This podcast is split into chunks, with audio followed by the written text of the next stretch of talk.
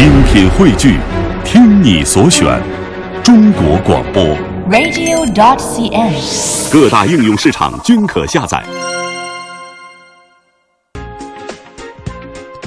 好的，听众朋友，这里是穗儿和马瑞主持的《魅力中国》节目，欢迎您继续收听。说到安徽的九华山，它和山西的五台山、浙江的普陀山、四川的峨眉山并称为中国佛教的四大名山。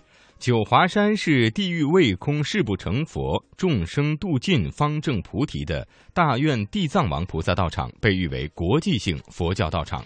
马上跟随记者的脚步，了解九华山的魅力。这是一座佛教名山，被称为莲花佛国。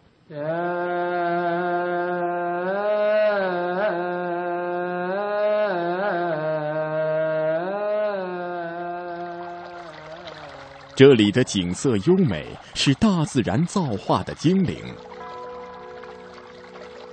这里的自然景观和佛教文化相辅相成。九华老街让你流连忘返，都会走上来。所以呢，我们的这一条街呢，就是以前保留下来的肉身宝殿，让你叹为观止。唯一的这一个呢，是后来演变的，圆寂之后肉身显灵的一次。魅力中国，带你走进九华山，感受它的魅力。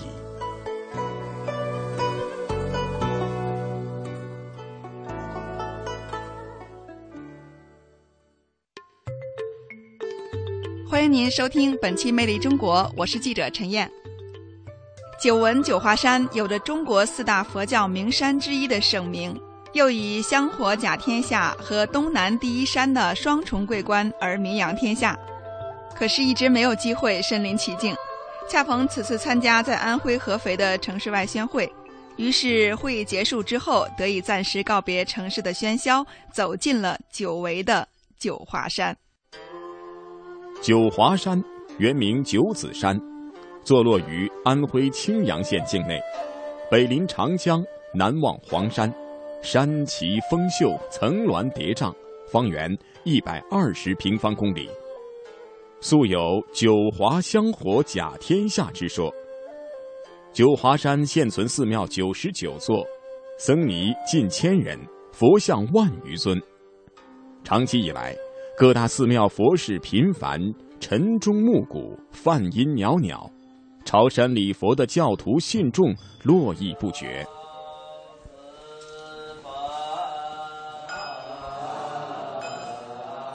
九华山是地藏菩萨的道场。相传在唐代的开元年间，新罗国也就是现在的朝鲜高僧金乔觉渡海来到九华山潜修多年。他圆寂之后，九华山被辟为佛教地藏菩萨道场。至今，九华山和五台山、峨眉山、普陀山合称中国的佛教四大名山，并享有“莲花佛国”的美誉。在九华山，每到农历的七月三十，都会有盛大的佛事活动，因为这一天是地藏菩萨的生日。每当这一天，九华山佛学院的学生们都会三步一拜，由山下的甘露寺一直到九华山南边的肉身宝殿，从拂晓到中午才能到达。对他们来说，既是虔诚，也是一种修炼。这一天也是信徒们的节日，他们从千里迢迢之外赶到九华，朝山敬香，祈愿还愿。是什么样的神奇，能让来自五湖四海的人们到这里顶礼膜拜？从禅西九华到肉身不腐，从金桥觉到地藏菩萨，千百年来，有关他的传说纷乱杂陈，真假难辨。同行的一位小伙子就向九华山佛学院的毕老师问出了他的疑惑。毕老师，啊，历史上真的有金乔觉这个人吗？有啊，当然有啊。唐朝天宝年间就来了。他来了中国以后去了哪里呢？他在我们西安，据史料记载，先在长安留学，然后到我们九华山来修行的。一千多年的时光流转，历史给我们留下的线索模糊两可。在九华山天台上面有一双据说是金乔觉留下的脚印，于是我们一行人登山前去查访。这双脚印被僧人们认为是圣迹，我们佛教的圣迹。这就是他在我们九华山拜经期间留下的这双脚印，这是左脚，这是右脚，你看这个大脚趾。相传当年金乔觉渡海来中国的时候，身边还带着一只白犬。在九华山的化成寺，我们找到了那只传说中的白犬。其实从它身上已经完全看不出狗的样子了。九华山佛教事务所的万老师介绍说：“它的名字叫谛听，我们九华山人又把它叫做独角兽，啊，又叫做四不像。如今，这只传说的白犬已经成为了九华山民间的吉祥物，人们求助僧人为它开光，希望它能够消灾避邪、保佑平安。而它的主人金乔觉仍然是一个历史谜团。在化成寺的藏经楼，毕老师向我们介绍了关于金乔觉来历的一段文字。唐朝的时候啊，我们九华山有一位大隐士叫费冠清，他写过一篇文章叫《九华山化成寺记》。在这篇记里头呢，有关于金乔觉的记录。时有僧地藏，则新罗王子，顶耸旗鼓。躯长七尺，这后面有落法涉海泛舟尔图，这就说明九华山的金地藏是确有此人。在九华山的神光岭，相传是金乔觉修行和圆寂的地方。岭上的肉身宝殿是为了纪念金乔觉而修建的。传说金乔觉圆寂三年之后开缸，容颜如生，肉身不腐。肉身宝殿的住持圣父向我们介绍了金乔觉肉身的情况。他这个缸打开以后，盖在他头上的这个红布啊，有块红布啊，就是搭在他头上，坐在盖里面。这个红布都已经腐烂了吧？因为把这个布轻轻的一牵呢，就碎了。盖在他身上的红布啊，就碎了。他这个身上好像这个护具啊。哎，那这个线都全部都断了，都断了啊！那么他这个身体为什么不坏？他这个身体是肉啊，是肉长的，这个但是的确就是这个样子。后来僧徒们为了供奉地藏菩萨的肉身，修筑了三级石塔，又在三级石塔之外罩上了七级木塔，所以在九华山有这样的说法：不到肉身殿和菩萨不见面，到了肉身殿和菩萨还是不见面。这里说的菩萨指的就是地藏菩萨，在九华山有据可查的肉身菩萨就达十四座，在稍后的节目当中将向朋友们介绍。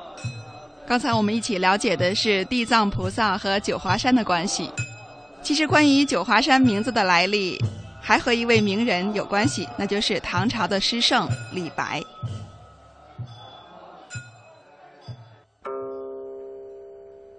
李白浪迹天涯，漫游四方，他走遍了祖国的名山大川。有一年初春，九子山还被积雪覆盖着，李白从秋浦经五溪，直奔青阳。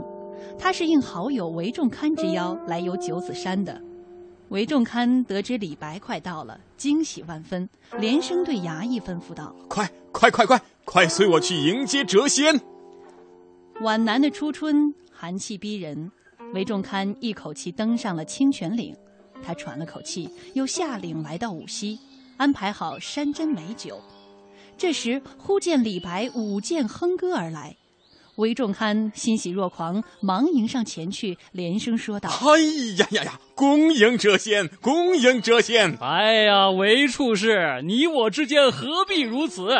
你不辞路途遥远，来到这穷乡僻野，为九子山峥嵘，为我韦仲堪添光，理应亲迎啊！看你越说越把我当外人了。”二人在五溪亭落座。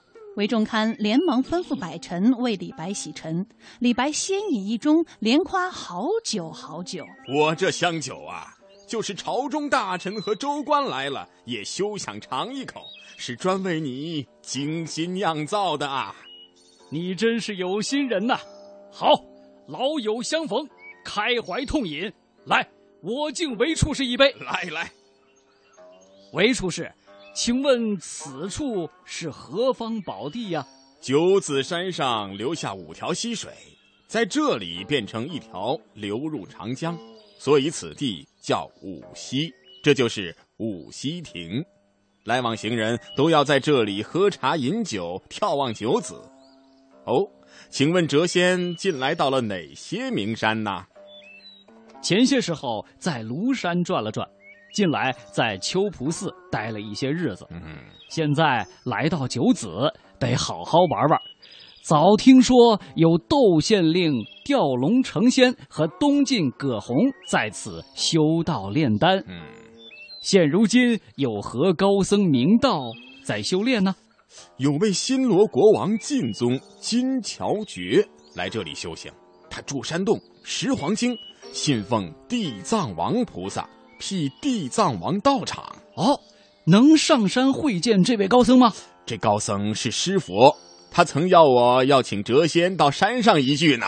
嗯，看来这高僧心诚。嗯，我们就上山见他。嘿，谪仙请慢，现在山上大雪封路，清明以后一准准陪同谪仙拜见高僧啊。酒过数盅，韦中堪生怕李白扫兴，忙又和李白介绍五溪山色和神奇的六泉。谪仙，五溪的山一天四变，五光十色。哎，请仔细观看。哎呦，对面是什么山？对面是九子的双峰，这边是小莲花峰和大莲花峰。进了六泉，就一目了然了。山峻峰秀。快去六泉口一游，妙哉妙哉！韦处士，看来无锡乃九子山第一胜景啊！嘿，这才开始，好景还在后头。谪仙，快看云来雾去。李白抬头望去，只见莲花峰伫立入云，云雾飘飘走动，把山峰遮住一半，很快就把山峰吞没了，变成茫茫一片。不一会儿，云雾消散，山峦又显现出来，瞬息万变，景色迷人，看得李白如痴如醉。嗯，不亲临九子，怎知九子山绚丽多姿？这九子山比花还好看，比画还美呀！哎呀，韦出师，你看，多像出水芙蓉啊！谪仙高见。很像，像极了。芙蓉是花儿，韦处士，我想为它改个名字，你觉得意下如何啊？正合我意，请给九子赐名，改名九花，九华山，好不好啊？九华山，好，太好了。